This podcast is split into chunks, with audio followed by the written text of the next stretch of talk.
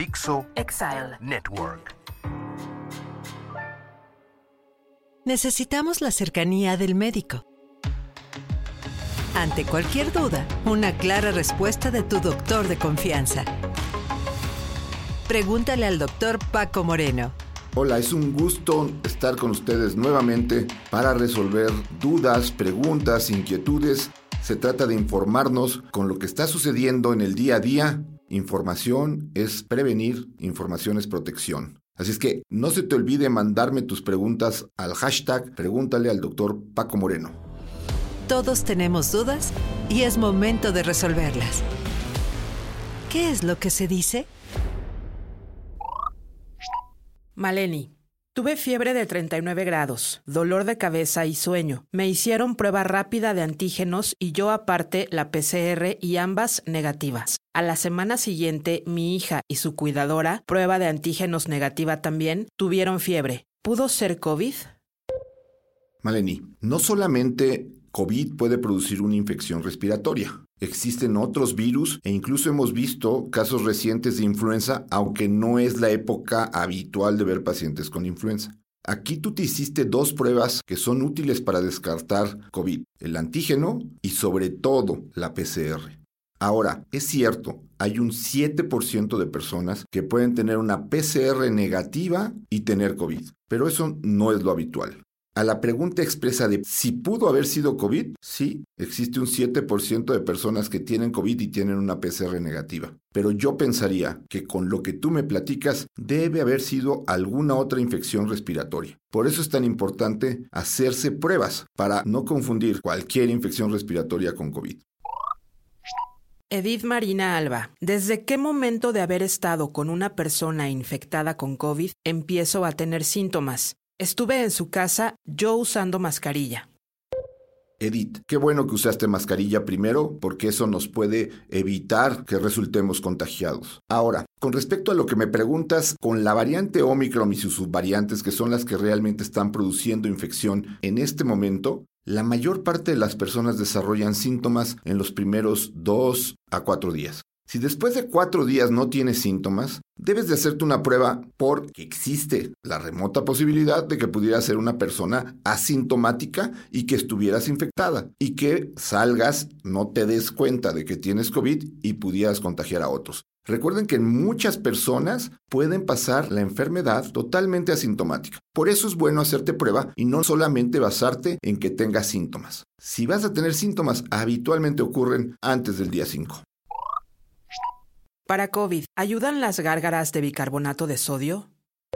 Hay muchas leyendas acerca de cosas que se han utilizado, remedios, eh, sustancias, de todo. La realidad es que no funcionan. ¿Por qué? Porque el virus es muy rápido para entrar a la célula. El virus se aloja dentro de tus células. Tendrías que destruir tus células para destruir al virus. Y si tú destruyes tus células, entonces estás teniendo un daño en tu mucosa. Por eso la aplicación de sustancias como el dióxido de cloro podrían provocar tanto daño. En plena pandemia tuvimos muchos casos de personas que utilizaron remedios y llegaron con quemaduras, intoxicaciones, daño en esos sitios. Es mejor usar un cubrebocas, mantener una buena higiene, pero no, no hagas gárgaras de bicarbonato como medida de prevención y tener COVID. Mónica Vara, ¿puede por favor hablar de las secuelas del COVID en el corazón? Mónica, las secuelas en el corazón pueden ser de diferentes formas. Los receptores a los cuales llega el virus, el receptor, imagínate que es esa chapa en donde tú metes la llave, la llave es el virus, abre la puerta y entonces se mete. Si una célula no tiene esa cerradura, el virus no va a entrar. Pero desafortunadamente se ha visto que en el corazón sí existen esos receptores aunque no es el órgano con mayor daño, sabemos que son los pulmones, sí hay ciertas alteraciones que se pueden presentar en el corazón. Lo más común son dos tipos de daño. Uno directamente al músculo del corazón. Acuérdense que el corazón es un músculo. Y entonces, ¿qué pasa? El corazón pierde fuerza. Eso se llama miocarditis, que puede también generar arritmias. Y la otra forma de daño al corazón es que se formen trombos en las arterias que dan la circulación al corazón, que se llaman coronarias. Eso provocaría que la persona pudiera dejar de recibir sangre en un segmento del corazón, lo que se conoce como un infarto. Esos son el tipo de alteraciones que hemos visto con mayor frecuencia en personas que llegan a tener COVID y alteraciones del corazón. Ahora, al tener una enfermedad que está bajando el oxígeno, pues va a hacer que el corazón lata más rápido. Y muchas veces no es el daño directo del virus, sino más bien la consecuencia de la inflamación, lo que provoca que el corazón tenga que latir más rápido. Y si ya es un corazón dañado, pues puede tener un daño como causa secundaria. Por eso si tú revisas, una de las personas que más sufrieron con COVID son la gente que tenía hipertensión o daño en el corazón previo a la enfermedad. Así es que mejor cuidarse y evitar que nos infectemos. Lolo Masterchef MX. Doctor, ¿vale la pena ponernos más refuerzos de las mismas vacunas o esperar a que salgan nuevas más efectivas? Y otra, ¿cuándo saldrán nuevas vacunas? Lolo, la pregunta que tú haces es muy importante. Conforme ha pasado el tiempo, el virus ha ido cambiando y las vacunas no. Estamos utilizando la misma vacuna que se generó con esa variante original del mercado de Wuhan y sabemos que ya aparecieron variantes como la alfa, la beta, la gamma, la delta y ahora Omicron y no solamente Omicron sino sus subvariantes. Y cada vez estos virus son más diferentes del el virus original y por lo tanto las vacunas son menos útiles para prevenir que nos infectemos. Recuerden que las vacunas son útiles para prevenir enfermedad grave, hospitalización y muerte, pero sí es necesario ya contar con nuevas vacunas. Una muy buena noticia que te diría es que el día 15 de agosto el Reino Unido ya aprobó el uso de la vacuna bivalente. ¿Qué quiere decir esto? Que tiene dos variantes en su composición, es decir, te va a proteger contra dos variantes, la original y la variante Omicron las subvariantes de Omicron deben de estar protegidas por esa vacuna. ¿Qué da esta noticia de luz o de importancia para lo que viene? Uno es que ya empezamos a tener vacunas modernizadas. Entonces vale la pena ya ahorita intentar esperar a que aparezcan estas vacunas en lugar de estarnos poniendo cuartas y sobre todo quintas dosis. No es necesario en este momento pensar en una quinta dosis. Esperemos estas vacunas, son necesarias y hay muchas compañías que están trabajando en ellas y ojalá México también las tenga disponibles en un corto tiempo. Eduardo Maitret. Si tiene uno la vacuna contra la viruela negra que nos ponían a los niños antes, ¿hay protección contra la viruela del mono? Eduardo, esa es una de las pocas ventajas que tiene de ser ya mayor de edad. Desde 1980 se dejó de aplicar esa vacuna porque ya no había viruela en el mundo. Y sí, los que estamos más mayorcitos recibimos esa famosa viruela que podía ser aplicada en tu antebrazo o incluso en algunos en la parte lateral de tu pie, en lo que vendría a ser el tobillo. Así es que si ves en tu tobillo una marca, sí, te vacunaron contra la viruela dos cosas. Eres ya mayorcito y sí, puede ser que esa vacuna nos ayude a que no tengamos viruela del mono. Es una protección que depende, recuerda, como toda vacuna, de tu sistema de defensas. Si tu sistema de defensas está en mala situación, esa vacuna, aunque te la hayan aplicado, puede ser ya no efectiva. Pero afortunadamente todavía se vacunó una importante parte de la población con la vacuna de la viruela humana o la viruela negra, como tú le llamas, y podemos estar protegidos de una forma al menos parcial. Elizabeth Strauss, ¿qué estudios nos sugiere para un check-up post-COVID? Elizabeth, Después de tener COVID, en muchas ocasiones no es necesario que hagas ningún estudio. No va a haber alteraciones ocultas. Habitualmente las personas que requieren hacerse estudios es porque durante el trayecto de la enfermedad tuvieron alguna complicación. Es decir, si te bajó el oxígeno, si tus índices de inflamación estuvieron muy altos, obviamente si estuviste en el hospital, pues sí necesitarías hacerte algunos estudios específicos. Pero de rutina no necesitas hacerte nada. Checa cómo están tu oxigenación, tus signos vitales, ve cómo está tu actividad. Si te sientes igual que como estabas antes del COVID, no tienes que hacerte absolutamente nada.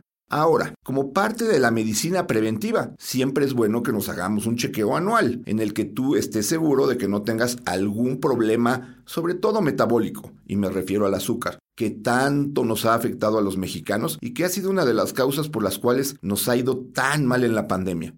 Así es que hazte tu chequeo anual, pero no te preocupes si tuviste un COVID leve o asintomático, no debes de tener ningún problema y no necesitas estudios en forma rutinaria. Rosy, ¿a los cuántos días de haber resultado positivo a COVID ya no puedo contagiar a mis compañeros de trabajo?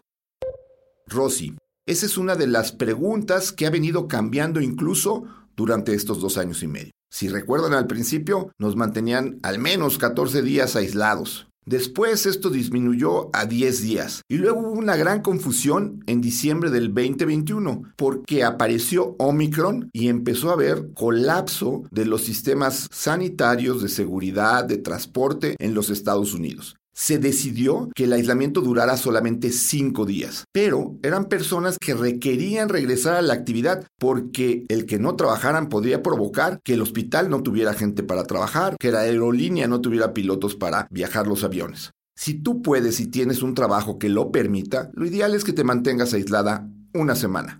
Lo que también es cierto es que no se necesitan pruebas para regresar a trabajar, porque hemos visto que algunas personas pueden eliminar fragmentos del virus por largo tiempo. Y si tú vas a basar el aislamiento en pruebas, hay gente que ha resultado con pruebas positivas 3, 4 y hasta 5 semanas después de haberse contagiado. Y están aislados innecesariamente. Después de una semana de que empezó tu primer síntoma o que te realizaste la prueba, puedes salir con cubrebocas porque estamos en pandemia pero con la seguridad de que no vas a ser una amenaza para los demás. Inés, ¿el Polivac sí ayuda al sistema inmune contra infecciones de vías respiratorias? Inés, desafortunadamente hay muchos de estos medicamentos, eh, vitaminas, refuerzos, eh, productos que los médicos le llamamos milagro. Y no es porque hagan algún milagro, sino porque se venden como milagro. El Polivac es otra de estas sustancias que se vende con la, el argumento de que esto te va a ayudar a que no te dé infecciones respiratorias. La realidad es que no sirven absolutamente para nada. Necesitamos confiar en nuestro sistema inmune y ayudar a nuestro sistema inmune. ¿Cómo lo puedes ayudar? Durmiendo bien, haciendo ejercicio, comiendo bien, manteniéndote tranquilo para que tu sistema inmune, el que tú tienes, esté fuerte. No necesitas ningún medicamento ni ninguna sustancia que lo vaya a hacer mejor de lo que ya es si tú lo cuidas en una forma adecuada. Sí con M. Si uno se embaraza o está embarazada y le da viruela del mono, ¿qué tan peligroso es para el bebé? Esta es una pregunta que nos estamos haciendo cada vez más, porque empieza a haber casos como el que tú comentas. La realidad es que todavía no tenemos la experiencia suficiente para poder afirmar si te infectas, sobre todo en los diferentes periodos del embarazo. Recuerda que no toda infección va a provocar lo mismo si te da al principio, a la mitad o al final del embarazo. Lo que sabemos es que cuando había la viruela humana, la viruela negra, muchas personas embarazadas tuvieron problemas cuando se infectaron de viruela, ya sea que perdían al bebé porque nacía antes de tiempo o porque provocaba un daño en el bebé que hacía que no se desarrollara, o también porque la mujer que estaba embarazada enfermaba gravemente. Esperemos que con la viruela símica no suceda esto que pasó con la viruela humana. Pero la realidad es que todavía no te tengo una respuesta específica. Espero que tampoco haya muchos casos como para que tengamos una guía en cuanto a mujeres embarazadas con esta enfermedad. A cuidarse, creo que ese es el mensaje. María Díaz Terés. ¿Es verdad que la vacuna AstraZeneca ha ocasionado en mujeres la aparición de múltiples quistes en los ovarios que se reproducen a gran velocidad o trastornos en la menstruación de las jóvenes? María, hemos encontrado que sí, las mujeres pueden tener alteraciones menstruales no solo con la vacuna, ¿eh? sino con la propia infección por COVID-19. Y sí, hemos visto que cuando se vacunan, algunas tienen retrasos en su menstruación o adelantos en lo mismo. Pero no se ha demostrado que las vacunas, ni la de AstraZeneca, ni las demás que se han estado usando, produzcan quistes ováricos y menos que se reproduzcan o crezcan en una rápida evolución. Desafortunadamente, existe una gran corriente antivacunas en donde buscan afanosamente casos especiales que muchos de ellos son coincidentales con la aplicación de una vacuna y se los atribuyen. Te quiero comentar que se han aplicado ya prácticamente 13 mil millones de dosis de vacunas de COVID en el mundo. Es decir, casi vamos a llegar a dos dosis de vacuna por cada persona que habita este planeta. Imagínate si las vacunas hubieran provocado daño tendríamos a un mundo enfermo. Y no. Los estudios han demostrado cómo las vacunas han salvado al menos a 20 millones de personas. Así es que vacúnense, no tengan miedo, no va a haber mayores trastornos. Tania Valencia. ¿Puede uno contagiarse de la viruela del mono por los rastrillos y o toallas en las estéticas? Sí existe la posibilidad, sobre todo de ropa o utensilios como rastrillos, cepillos de dientes, toallas, cuando se usan inmediatamente de haber sido utilizadas por una persona que tiene viruela del mono. Esto me imagino que en las estéticas pues es difícil que ocurra porque ese instrumental debe de lavarse o usarse toallas nuevas o nuevos rastrillos, nuevas navajas cada vez que cambian de persona. Porque si no fuera así, no solamente te puedes contagiar de viruela del mono, hay muchas enfermedades que te pueden ocurrir si utilizas pues navajas contaminadas. Incluso el VIH pudiera transmitirse si una persona se corta y tiene sangre y la persona que usa el rastrillo inadecuadamente de otra persona pudiera contagiarse a través de ese instrumento.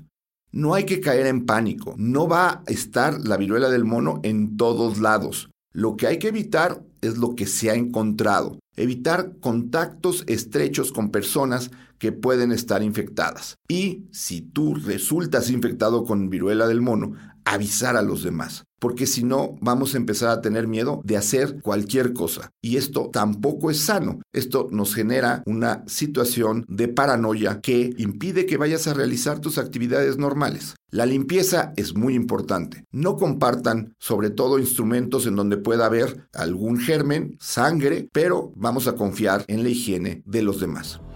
Los cuidados y prevención están en tus manos. Acércate a tu doctor de confianza e infórmate. ¿Qué es lo que tienes que saber?